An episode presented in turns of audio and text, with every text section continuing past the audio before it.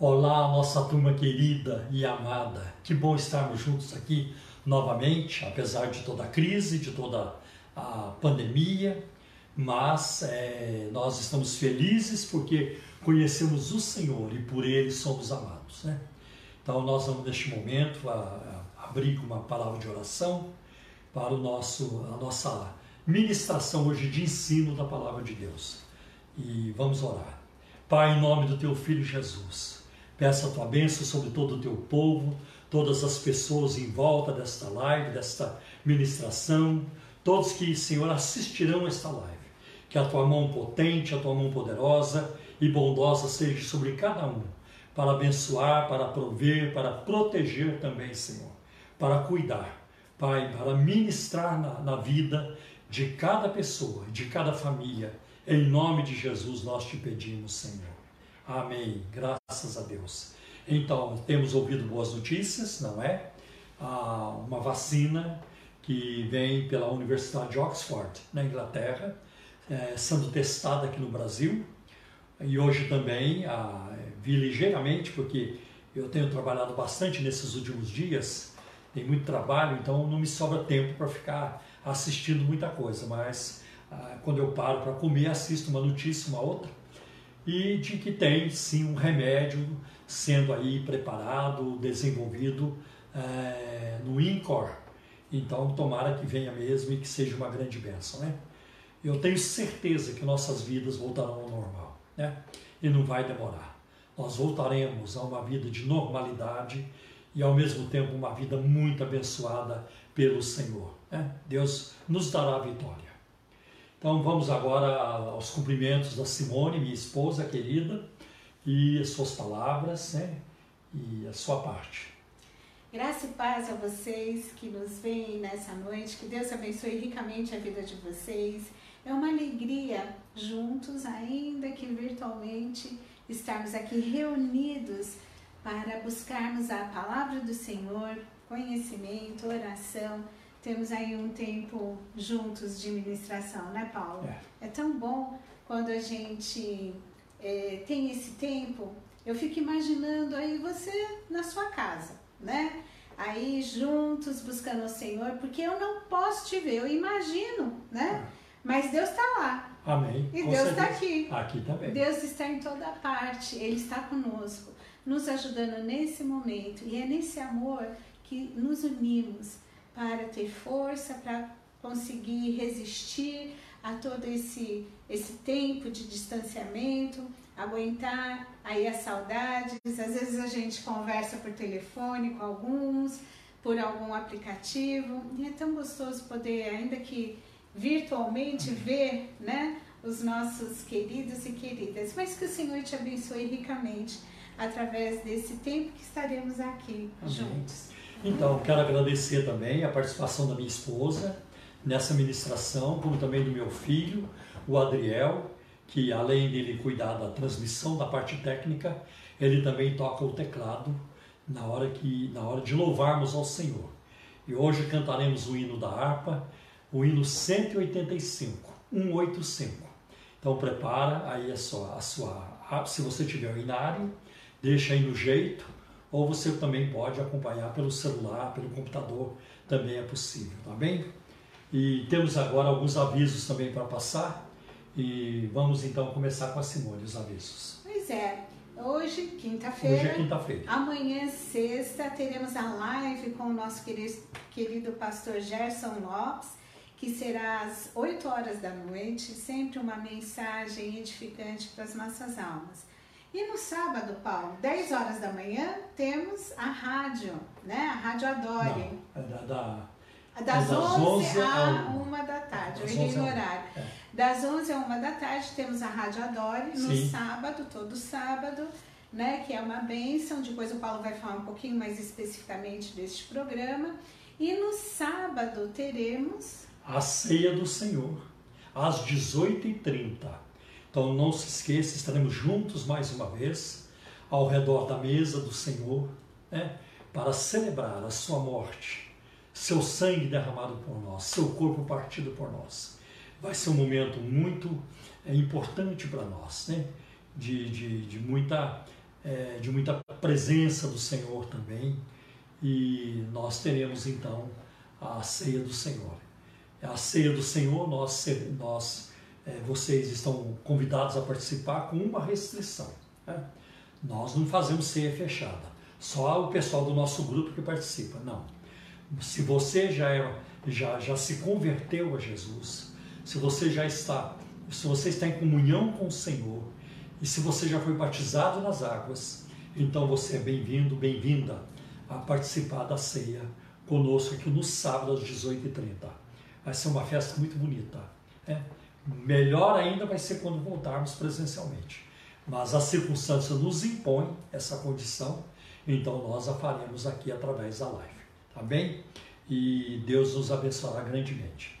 Quanto ao é, programa. É preciso, né, Paulo? Sim, as pessoas. É, separa aí o, pão, né, na sua casa, separa também o suco de uva, né, para o cálice e para o pão também.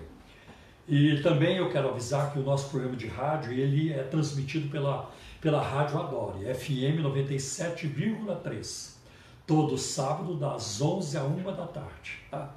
Nossos programas agora, toda semana, tem perguntas novas. E ontem mesmo eu gravei ah, muitas perguntas para o próximo programa. E toda semana estamos gravando as perguntas que vão chegando, quer dizer, gravando as respostas às perguntas. E eu quero neste momento passar para vocês o WhatsApp do programa Um Toque de Deus. Este é o nome do nosso programa de rádio. O, WhatsApp do programa para você enviar seu pedido de oração ou então para enviar a sua pergunta. E o número do WhatsApp é 0 operadora 11 9 7402 1961. Então, é, este é o número, tá? 0 operadora 11 9 7402 1961. Já falou da live do pastor Gerson? Uhum. Ok. Então, neste momento, eu quero também compartilhar com vocês as necessidades da obra de Deus. Como vocês percebem, sabem, nós estamos com as portas das nossas igrejas fechadas há mais de dois meses, acho que bem mais. Começou, acho que lá pelo dia.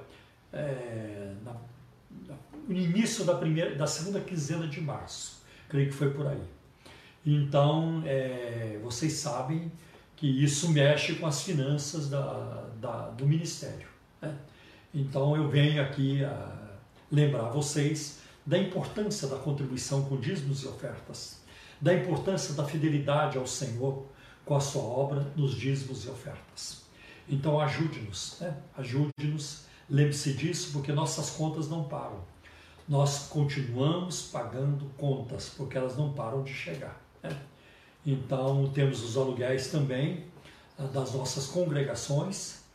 É, graças a Deus que nós negociamos a maior parte deles, conseguimos reduzir o preço por um período enquanto é, durar essa pandemia ou enquanto estivermos com as portas fechadas. Isso tem sido uma bênção também, mas precisamos de ajuda. Né?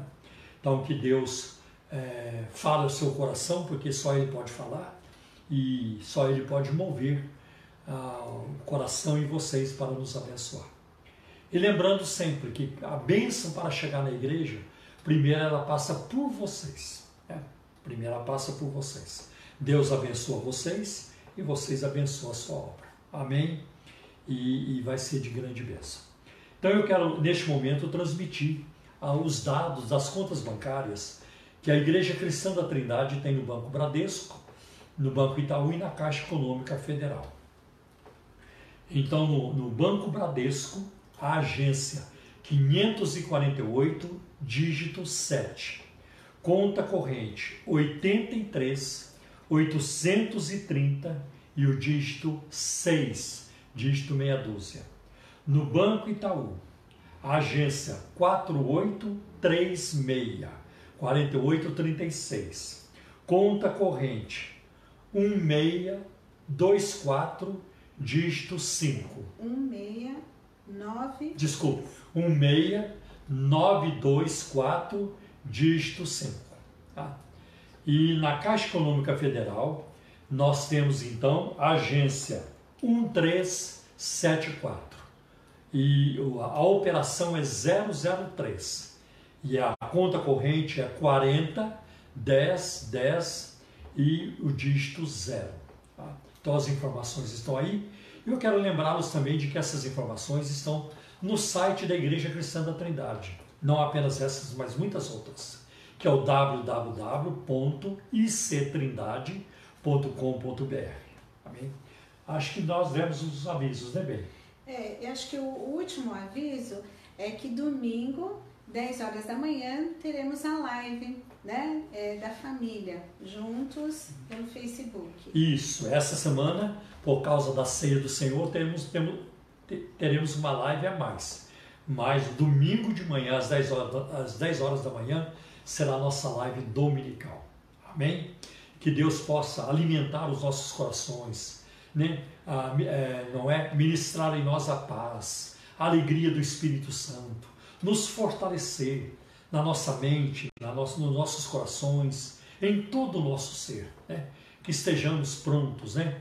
É, para louvar, para servir, que não haja em nós murmuração, que não haja em nós prostração, mas que nos animemos na força e no Espírito do Senhor nosso Deus, porque Ele tem dias melhores para nós. Amém, meus irmãos? Então vamos agora ah, com as palavras da Simone. Ok. Queridas e queridos, quero ler aqui alguns versículos com vocês no Salmo 86, né? É um salmo de oração pessoal por livramento, né? Um, de súplica e confiança, uma oração de Davi, que diz assim: Inclina, Senhor, os ouvidos e responde-me, pois estou aflito e necessitado. Preserva minha alma, pois eu sou piedoso. Tu, ó Senhor meu, salva o teu servo que em ti confia. Compadece-te de mim, ó Senhor, pois a ti clamo de contínuo. Alegra a alma do teu servo, porque a ti, Senhor, eleva a minha alma. Pois tu, Senhor, és bom e compassivo, abundante em benignidade para com todos os que te invocam. Escuta, Senhor, a minha oração e atende a voz das minhas súplicas. No dia da minha angústia, clama a ti, porque me respondes. Não há entre os deuses semelhante a ti, Senhor, e nada existe que se compare às tuas obras. Todas as nações que fizestes virão e prostar-se-ão diante de ti, Senhor, e glorificarão teu nome, pois tu és grande e operas maravilhas. Só tu és Deus. Ensina-me, Senhor, o teu caminho e andarei na tua vereda. Dispõe-me o coração só é, para só temer o teu nome. Dar-te-ei graças, Senhor Deus meu de todo o coração e glorificarei para sempre o teu nome. Gente, uma das características que me admira em relação a Davi é como ele rasgava o coração diante de Deus. Sim, verdade. Em toda situação, né? Na alegria, na, na angústia, é, e quando ele estava errado, ele reconhecia isso, ele assumia, né? As, as falhas dele. Um dos salmos que eu mais gosto é o Salmo 51, porque ali você vê um homem rasgando o coração diante de Deus. Ele tinha pecado, sim, né? Mas ele não transferiu a responsabilidade daquilo que ele fez. Ele ali estava assumindo né, as consequências daquilo que ele tinha feito. Senhor, eu pequei, é. né? Eu pequei. Né? Diferente de, de Adão, né? Que Adão falou, olha, mulher que tu me deste. E ali em Davi a gente vê, não, ele rasgando o coração diante de Deus. Sendo sincero, né? é, ele, eu vou usar até um termo, ele não tinha vergonha em se desnudar diante de Deus e expor aquilo que ele estava sentindo. Muitas vezes as pessoas negam os seus sentimentos, né? Negam, negam aquilo que está sentindo, principalmente se é um sentimento que não é bom, né? Que não é uh, esperado pela. Se bem que nós, seres humanos, sentimos tanto coisas boas quanto coisas ruins, nós não estamos no céu ainda. E infelizmente, às vezes a gente se vê assaltado por sentimentos que nós nem gostaríamos de sentir, mas sentimos, como tristeza, é, raiva, ódio e assim por diante. Claro que isso não deve nunca ser motivo para levar-nos a pecar. Mas, por outro lado, quando a gente sabe reconhecer o que estamos sentindo e confessamos e nos derramamos diante de Deus, a gente encontra alívio, a gente encontra como lidar com essas questões não, e para que isso não nos afaste de Deus, porque Ele nos conhece profundamente. Então, quando nós é, é, abrimos o nosso coração nesse sentido, só podemos ser abençoados, uhum. né? Então aqui Davi está dizendo, olha, né, inclina, Senhor, os teus ouvidos e responde, olha, estou aflito e necessitado. E estava mesmo, não era uma situação imaginária. Teve momentos dele, dele ter que fugir é, para poupar a sua vida, né? E aqui ele está dizendo, olha, compadece-te de mim, né? Alegra a alma do teu servo, escuta, Senhor, a minha voz. No dia da angústia, clama a ti, porque me respondes. Então Davi, ele tinha essa intimidade com Deus. Ele sabia que ele podia clamar, porque mesmo que ele estivesse sentindo, né? Porque estás abatido a minha alma, porque te perturbas dentro de mim, espere em Deus, pois ainda louvarei. Ele sabia que podia esperar em Deus, porque Deus era o socorro, era a rocha firme, onde ele podia é, é, se assegurar, né? Se fixar, porque ele não seria frustrado, não seria decepcionado nesse sentido. E aqui o versículo 11, é, esse salmo, ele traz muitos ensinamentos, mas ele diz aqui: ensina-me, Senhor, o teu caminho e andarei na tua verdade. Senhor, eu quero aprender e eu vou me comprometer a andar. Dispõe-me o coração para só temer o teu nome, né? E o coração dele era um coração sincero. E ele dizia: Ó oh, Senhor, né? Põe o meu coração à disposição dele só para temer, para te obedecer e dar-te graça, Senhor Deus meu, de todo o coração. E glorificarei para sempre o teu nome. É muito lindo ver isso, porque Amém. Davi está colocando todas as suas emoções, uhum. boas ou não, né? É, é, diante de Deus e dizendo assim: Senhor, Vem ser o Senhor desse meu coração. Eu não quero que as minhas emoções me traiam, mas eu quero ter a disposição de te servir e te louvar. Amém. Que essa possa ser a nossa disposição. Acho que é um exercício, não é algo é, é simples, mas é algo profundo quando a gente se, se dispõe a fazer isso e que Deus nos abençoe a não ficar refém das situações e principalmente das emoções que são evocadas através de situações que vivemos. Então, que Deus abençoe grandemente a tua vida. Amém? Amém. Glória a Deus. O Senhor é bom sempre, né? É, eu, falo, tempo. eu falo que Deus também é o Deus das nossas emoções, né? Ele é, é. Deus de tudo, de tudo, né? Pois é. Oremos? Oremos. Então vamos orar ao Senhor neste momento. Pai de amor, Pai de misericórdia, eu quero te louvar, Senhor, e te agradecer, porque tu és aquele que esquadrinha, Senhor, o nosso pensamento, o nosso íntimo de forma tão, tão plena, Pai, a nos ajudar, a nos livrarmos, Senhor, de amarras que muitas vezes nos incomodam, nos prende. Ó oh, Senhor, mas eu, eu quero te agradecer, porque tu és aquele que, que vem, Senhor, que e nos ajuda, Pai, a, a lidar com, com as situações, por mais temerosas que elas possam ser. Eu te louvo, Senhor, porque Tu és o único capaz de fazer isso com maestria, com cuidado, com delicadeza, a trazer, Senhor, a restauração do coração angustiado e abatido. Eu te louvo por isso, meu querido Pai.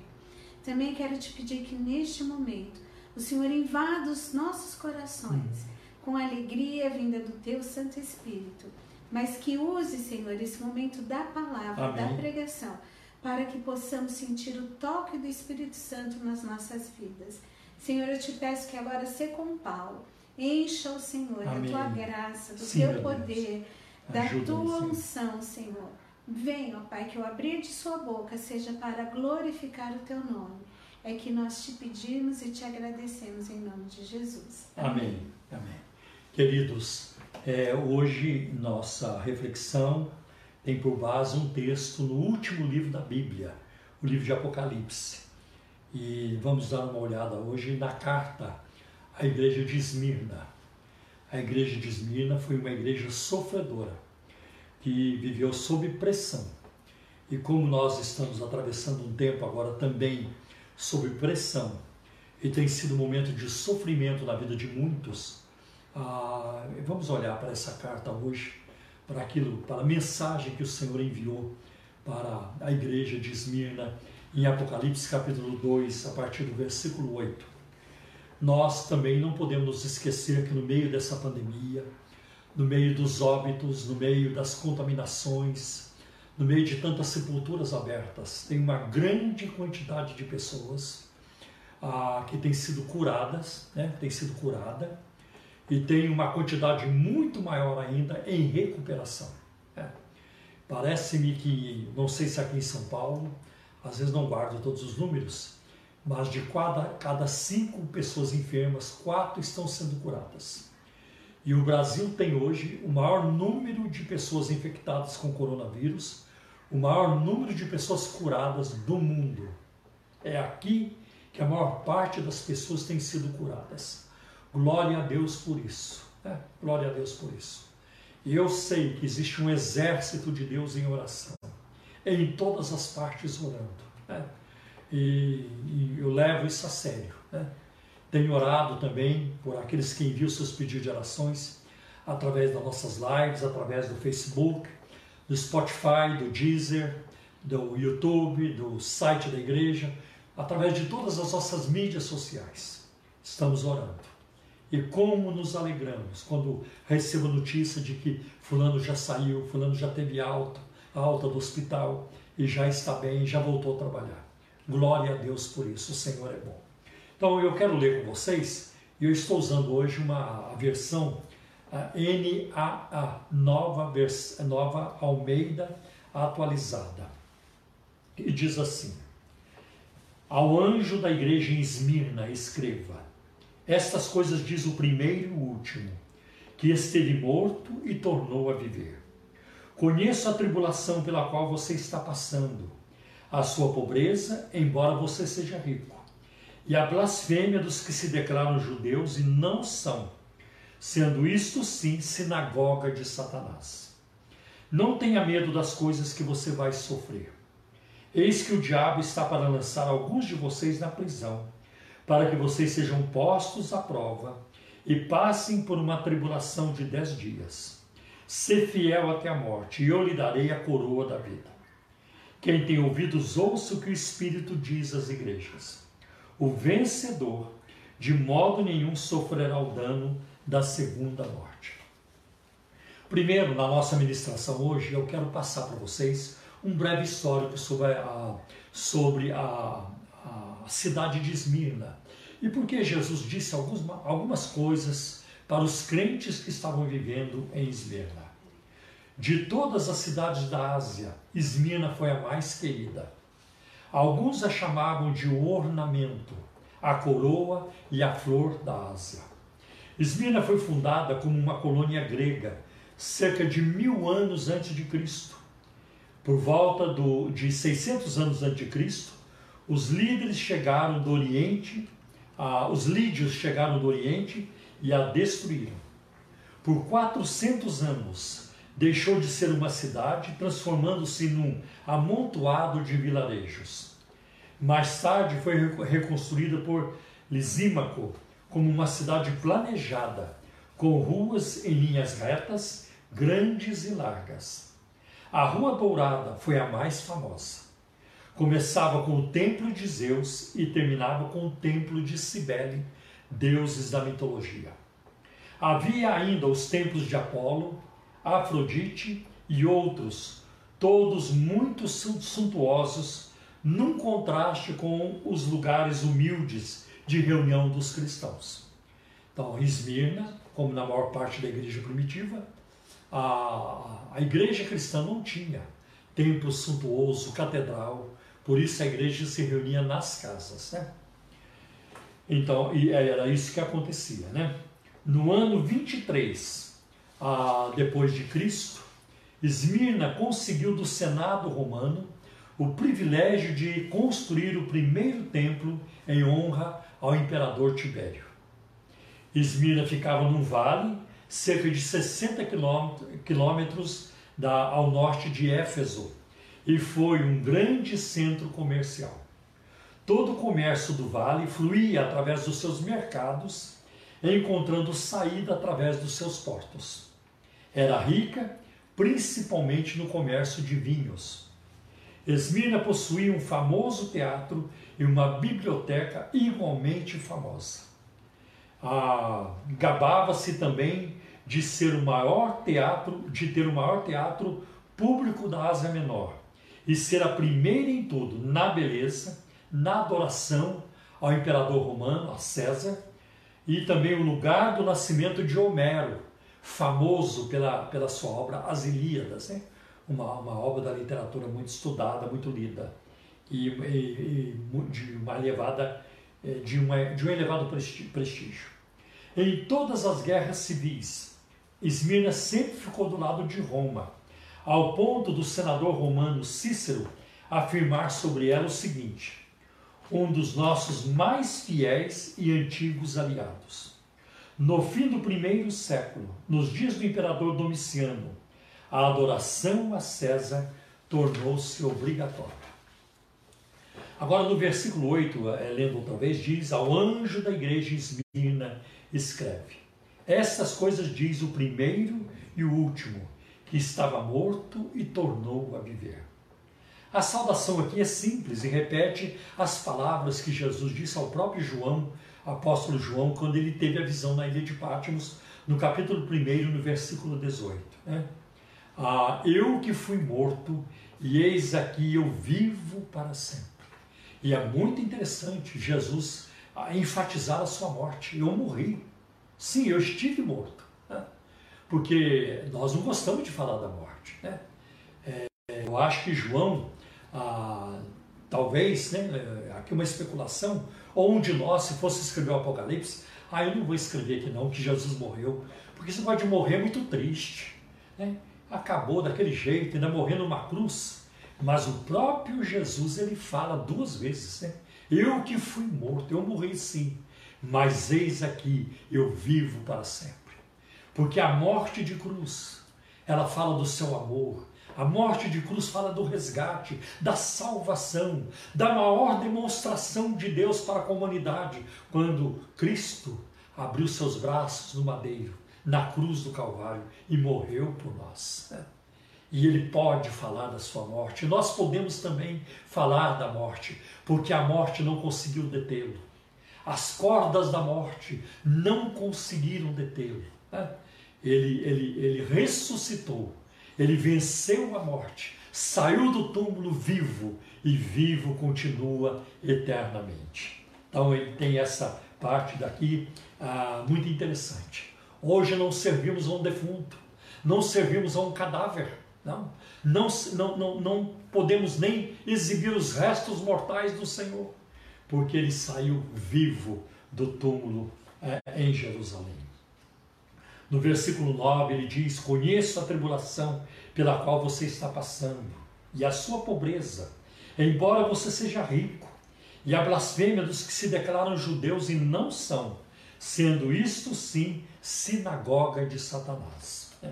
E eu vejo aqui neste versículo 9 um, um, um tom de aprovação do Senhor para com a igreja de Esmirna. Né? As coisas não eram fáceis para a igreja nessa cidade seus membros, né, ah, os membros da igreja ali eram perseguidos, provavelmente por sua recusa em ceder às exigências do mundo e dizer César é Senhor. Os crentes na igreja primitiva não diziam César é Senhor, eles diziam Jesus Cristo é o Senhor. Tanto que o apóstolo Paulo ele usa muito essa, essa, essa expressão Senhor e Salvador, Senhor e Salvador. E muitas vezes, Senhor, o termo Senhor, vem antes de Salvador, para enfatizar o senhorio de Cristo, que Ele é absoluto, que Ele reina, que Ele, ah, que ele é soberano sobre tudo. Né? Então nós vemos isso acontecendo. Esmirna era um importante, ah, era um centro importante do culto imperial romano e sem dúvida qualquer um que recusasse reconhecer César como Senhor. Era excluído das associações de profissionais, de sindicatos, né? resultando em uma situação de desemprego e de pobreza. O termo usado para pobreza nessa passagem significa pobreza abjeta, que não possui absolutamente coisa alguma. Também havia em Esmirna uma comunidade grande e próspera de judeus. É evidente que os judeus não precisavam adorar ao culto imperial, aderir ao culto imperial, uma vez que a sua religião era aceita por Roma. Mas certamente eles não cooperavam com a fé cristã. Assim, os membros da igreja de Esmirna eram difamados e maltratados tanto por judeus quanto por gentios. Mas esses cristãos eram ricos. Viviam em função dos valores eternos imutáveis, de riquezas que jamais poderiam lhes ser tiradas. É? Como nós vemos em 2 Coríntios 6,10, Paulo escrevendo: pobres, mas enriquecendo a muitos. Na verdade, seu sofrimento por Cristo só aumentava a riqueza deles para com Deus. Nessas lutas, não são, nossas lutas não são contra a carne e o sangue, mas sim contra o inimigo, Satanás, que usa pessoas para cumprir os seus propósitos. A sinagoga judaica era, na verdade, é, uma sinagoga de Satanás. O verdadeiro judeu não é definido né? é, em termos físicos ou raciais, mas sim espirituais. E para uma melhor compreensão disso, Paulo trata sobre isso em Romanos capítulo 2, versículos de, do 17 ao 29. Qualquer grupo religioso, quer judeu ou gentio, que não reconhece Jesus Cristo como Filho de Deus, está, sem dúvida alguma, agindo de modo contrário à vontade de Deus. Jesus é o Filho de Deus e é também Deus o Filho, e nós sabemos disso pela revelação de Deus, pela Bíblia Sagrada. Cuidado, né? Pois ele conhece as nossas obras. Isso pode ser confortante ou não. Eu sei as suas obras. Quando fazemos coisas boas, queremos que Deus saiba do que estamos fazendo. Mas quando entramos por caminhos tortuosos, por práticas que são condenadas pela palavra de Deus, nós gostaríamos que Deus não soubesse e que Ele jamais visse essas coisas. Mas não tem como nos, escondermos de Deus. É impossível esconder do seu olhar, da sua mente, da sua onisciência, porque Ele sabe tudo. Né? Ele sabe tudo. O, o, o HD de Deus, ele é infinito e ele ali ele registra todas as informações. Aí o termo tribulação, tríplices, originalmente significa pressão, ou esmagar debaixo de um peso. E era assim que a igreja de Esmirna vivia, e era assim que ela se sentia, esmagada, debaixo de um peso, né? sob pressão contínua. E no Novo Testamento, muitas vezes, pobreza e cristianismo caminham juntos. Quando Jesus diz, você é pobre, né? você vai sofrer.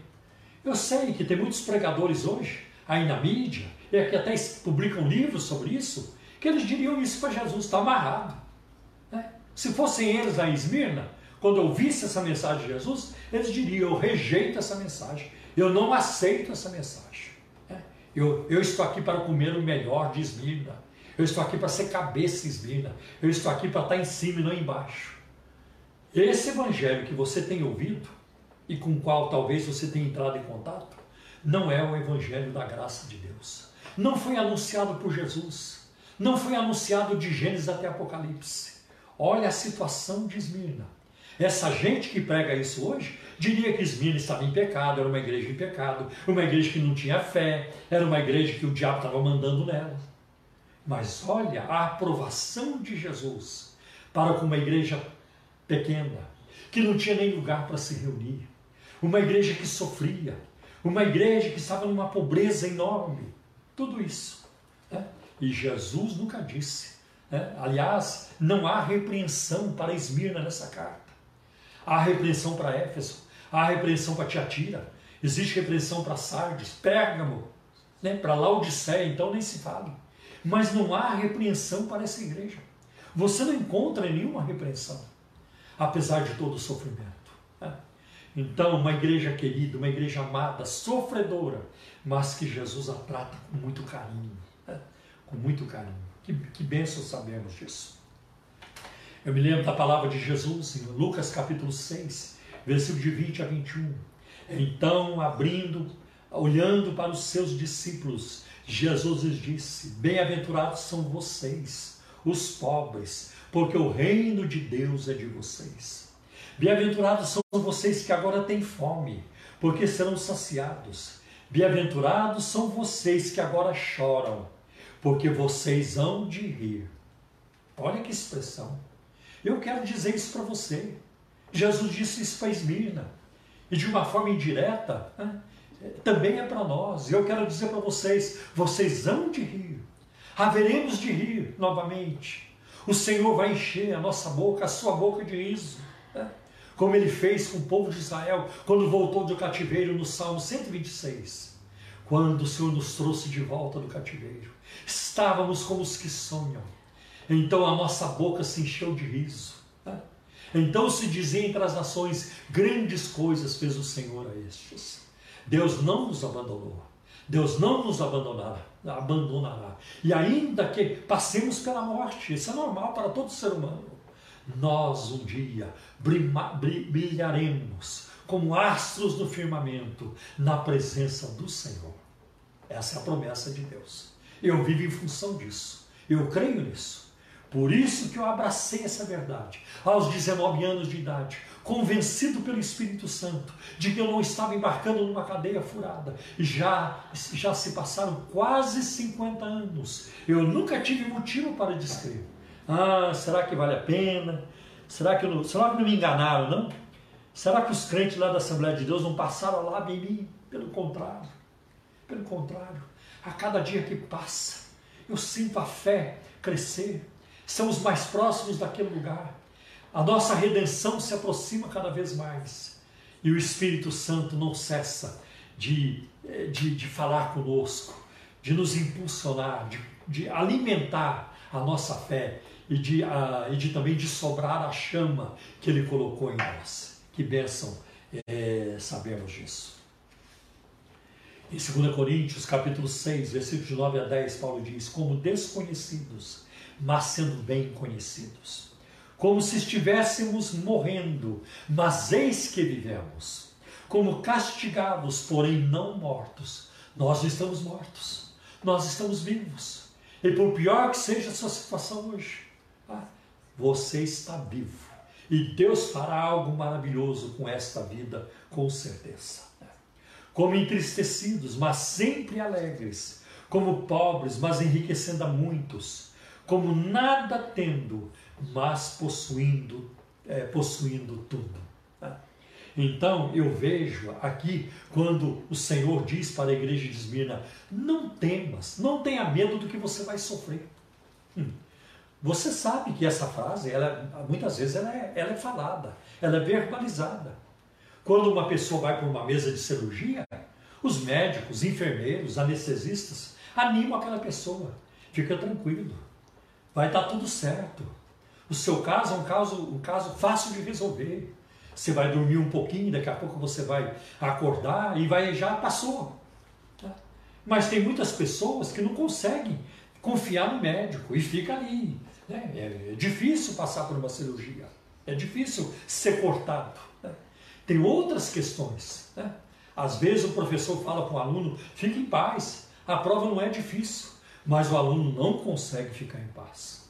Agora, quem falou isso foi o Senhor, foi o soberano Senhor do universo, falando para a sua igreja amada, sua igreja querida, lá em Esmirna: não tenha medo, não precisa ter medo, vocês vão sofrer, mas vocês não precisam ter medo. Ah, que benção, que benção. É este o cristianismo que eu conheci. É este o evangelho que eu conheci. É este o Senhor que eu conheci.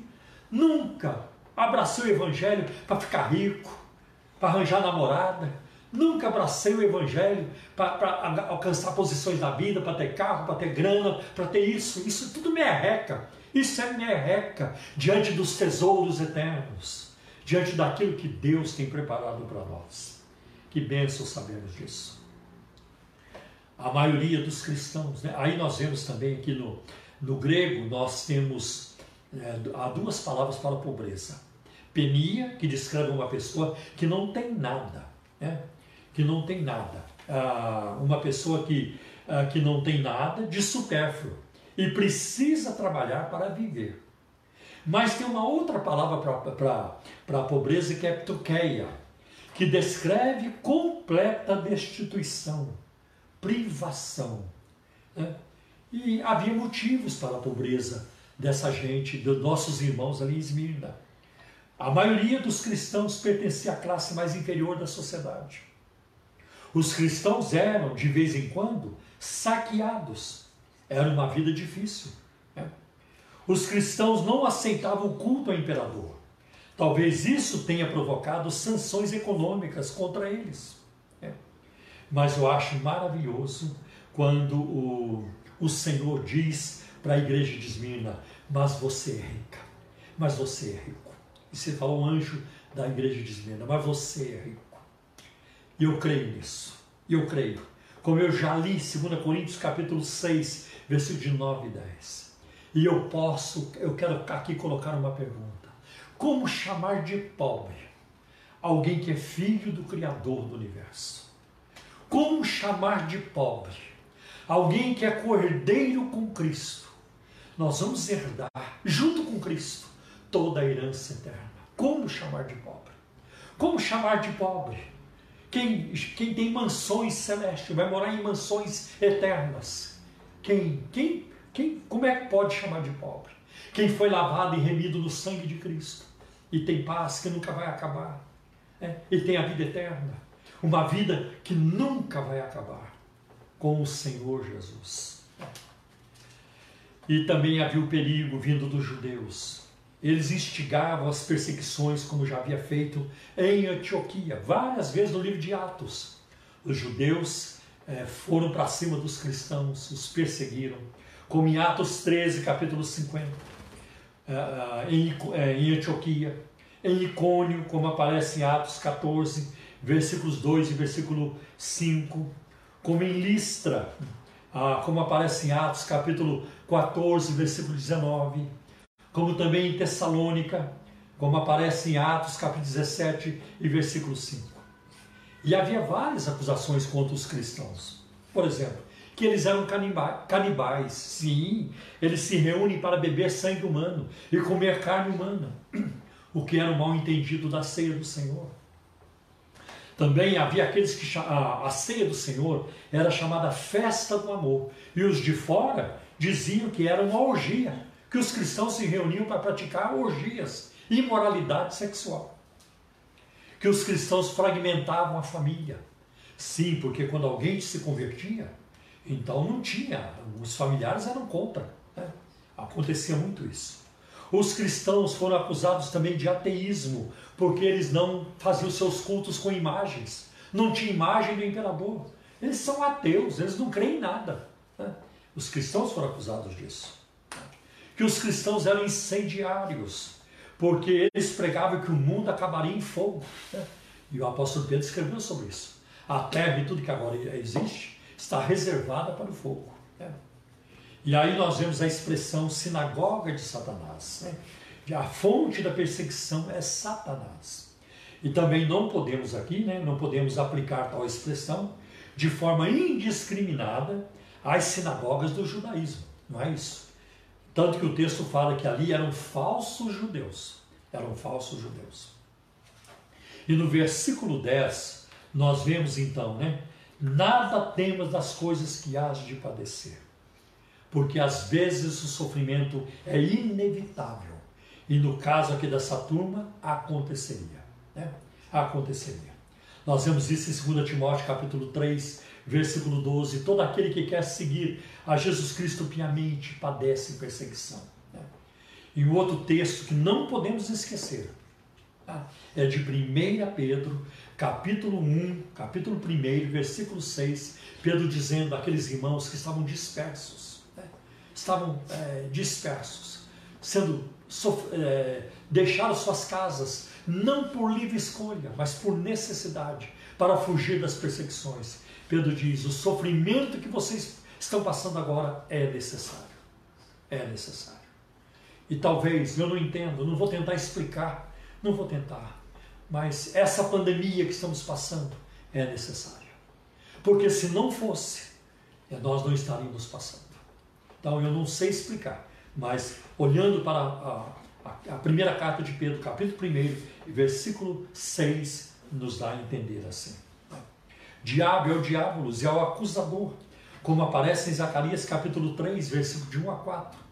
Quando Zacarias tem a visão, ele vê Josué, o sacerdote, o sumo sacerdote, ao lado do anjo, e Satanás ali é, se lhe opondo, acusando, porque ele estava com as roupas sujas.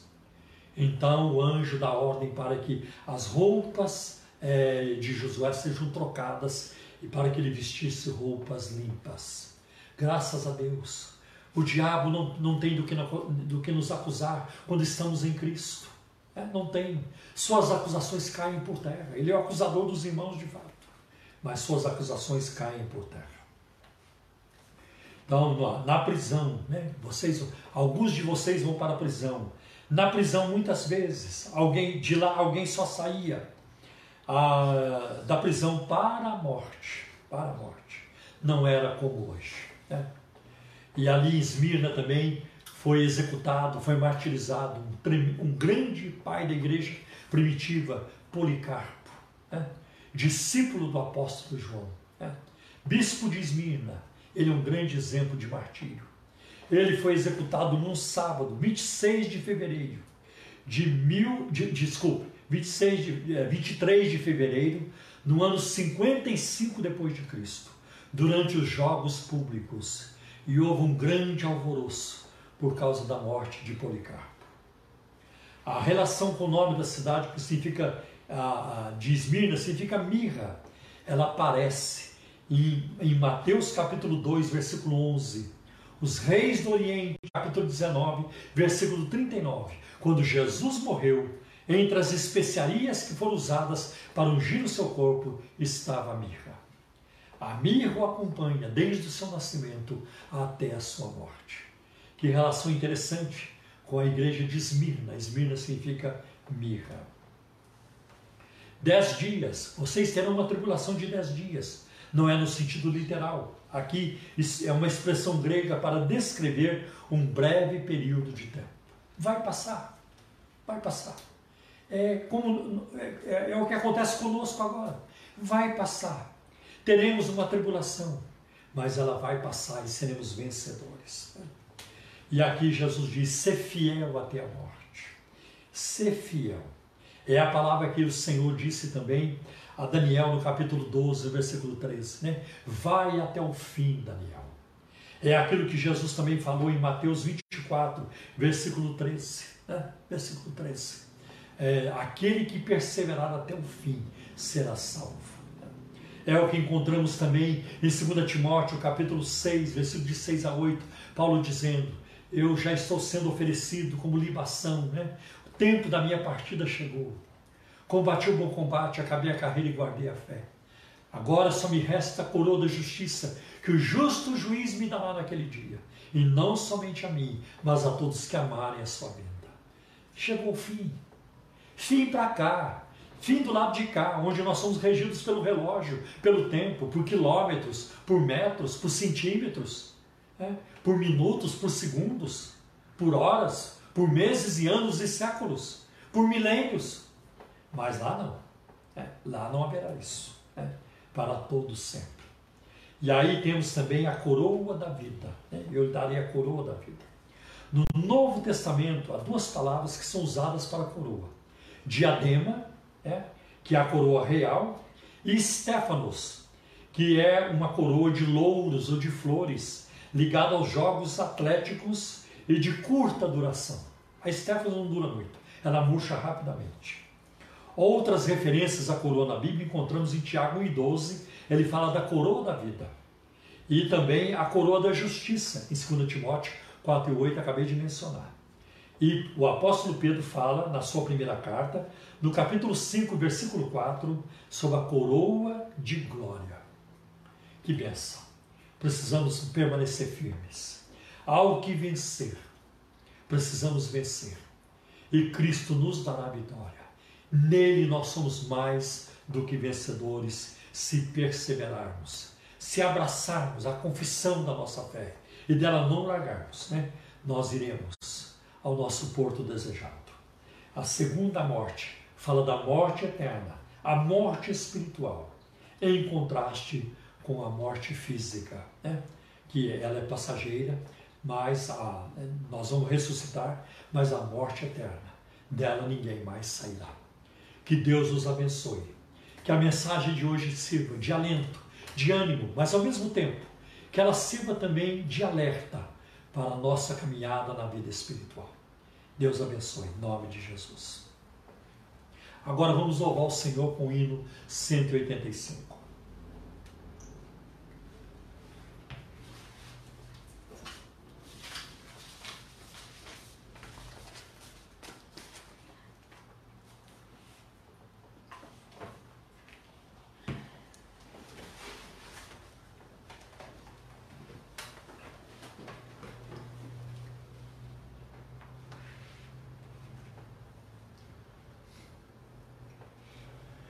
Com alegria, vamos louvar o Senhor.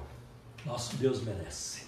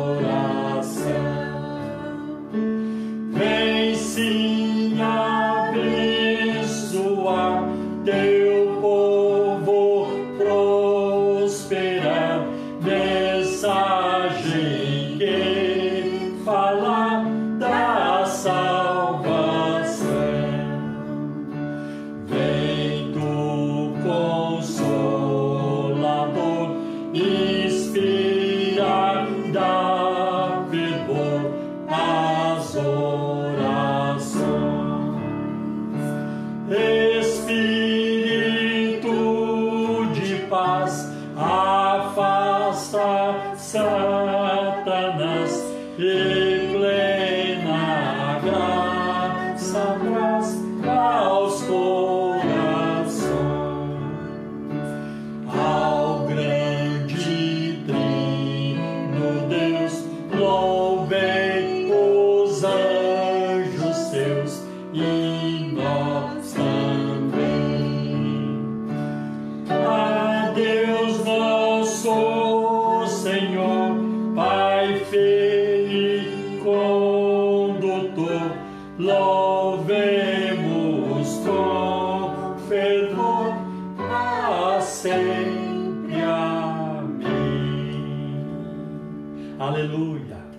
Louvemos com fervor para sempre. Amém. Vamos orar. Temos muitos, muitos motivos para orar. Vamos também agradecer. Né? Muita gente necessitada de oração. Muitas necessidades. Não apenas individuais, mas na, na coletividade também. Em sociedade, como nação. Né? Como, a, como a cidade, como os estados como o mundo, como as nações precisam das orações. Né? Vamos orar. Vamos orar para Deus colocar suas mãos nessas manifestações é, que estão acontecendo nos Estados Unidos, né? para que a violência, o vandalismo seja afastado, não aconteça. Né? Como aqui também no Brasil, né? as, as manifestações elas são normais, fazem parte da democracia, mas eu não consigo entender e nem aceitar que alguém vá às ruas, às praças, em favor da democracia queimando a bandeira brasileira. Para mim é uma, é uma tremenda incoerência, é uma, é uma falta de sentido, não faz sentido. E também uma manifestação é, em busca de liberdade, né? para promover liberdade, democracia, e as pessoas saem quebrando patrimônio. Patrimônio público que é nosso, patrimônio alheio, que as pessoas construíram com o suor do seu, do seu rosto, com o trabalho. Né? E agora vem alguns e detonam com tudo. Não, isso não é, é isso não é clamar por, liberdade, isso não é promover o bem social, solidariedade, e nem é defender democracia. Isso é crime, isso é baderna. Né? E que essas pessoas precisam sim ser levadas à justiça né?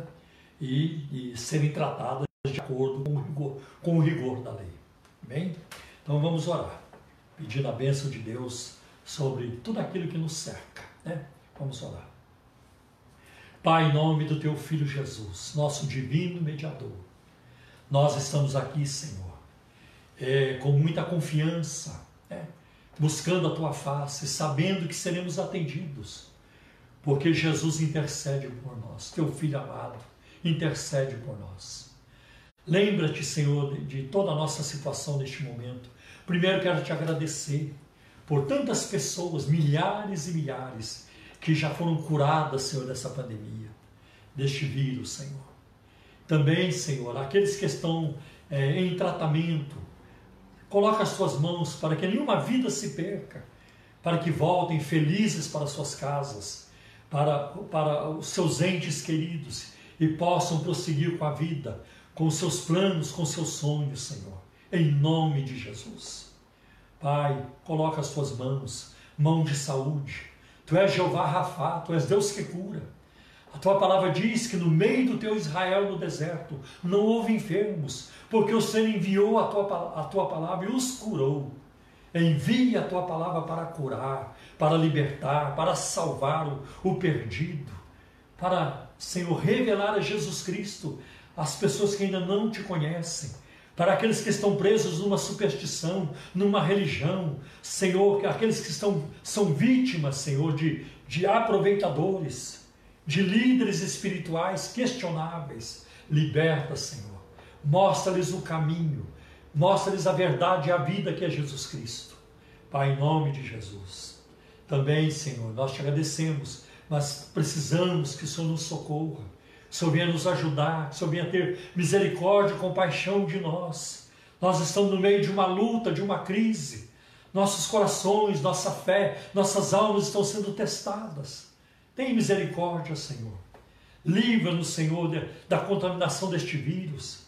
Livra-nos, Senhor. Faz, meu Deus, reduzir o número de mortos. Senhor, não permita que as pessoas percam suas vidas. Ajuda também a sociedade, Senhor, a cumprir com os protocolos de segurança em tudo aquilo que as autoridades têm nos orientado, Senhor. Que sejamos sábios, prudentes no, na nossa maneira de ir e vir, de entrar e sair, de sentar e levantar. Senhor, que cumpramos aquilo que é necessário para a nossa segurança, para a nossa proteção física e a do próximo também. Senhor, eu peço pelo, pelo Brasil, pela nossa nação. Abençoa o presidente Jair Bolsonaro. Abençoa todos os ministros de estados. Cada um deles, ó Deus, na sua pasta, na sua atribuição, Senhor principalmente o Ministério da Saúde, o Ministério da Economia, da Graça, meu Deus, da Sabedoria. Também quero pedir que o Senhor dê sabedoria aos cientistas, aos pesquisadores da área médica, para que, Senhor, brevemente, rapidamente, é, Senhor, apresente uma vacina confiável, uma cura, um remédio confiável, Senhor, em nome de Jesus. Teste, que os testes também sejam 100% confiáveis, Senhor, em nome de Jesus.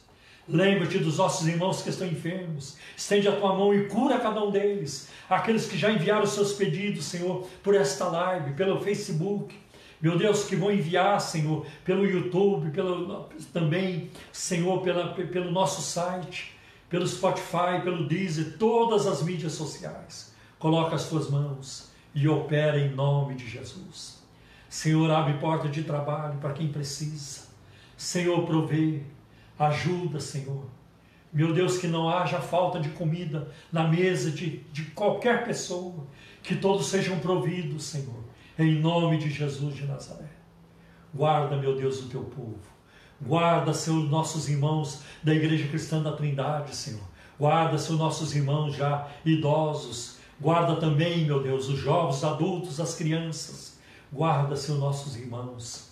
Senhor, guarda os irmãos também de outras denominações do mundo todo. Guarda, Senhor. Lembra-te das nações para abençoar. Tem misericórdia do Irã, tem misericórdia dos Estados Unidos, Senhor da França, da Inglaterra, da Espanha. Meu Deus, aonde esse vírus tem chegado, Senhor? Faz, Senhor, cessar a mortandade, faz cessar a contaminação. Em nome do teu filho Jesus te suplicamos. Senhor, tem, protege o continente africano, toda a Ásia, toda a Eurásia, Senhor. Meu Deus, a Europa, a América do Norte, do Sul, a América Central, todo mundo, as ilhas, em nome de Jesus.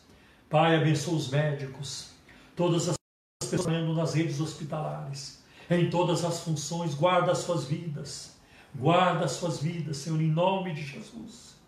Senhor, abençoa e envia o derramamento do teu Espírito sobre toda a face da terra.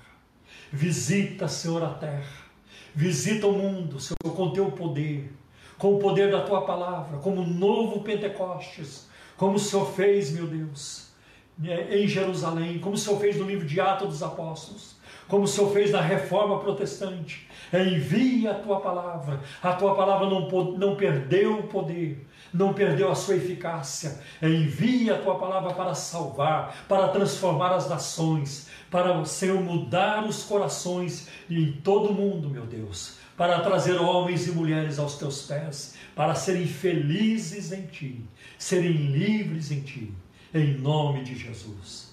Nós oramos, Senhor, e pela fé, nós já te agradecemos também. Amém. Deus abençoe.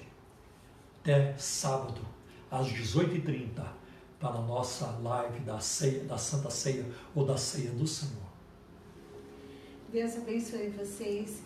Uma boa noite de sono, em paz e segurança.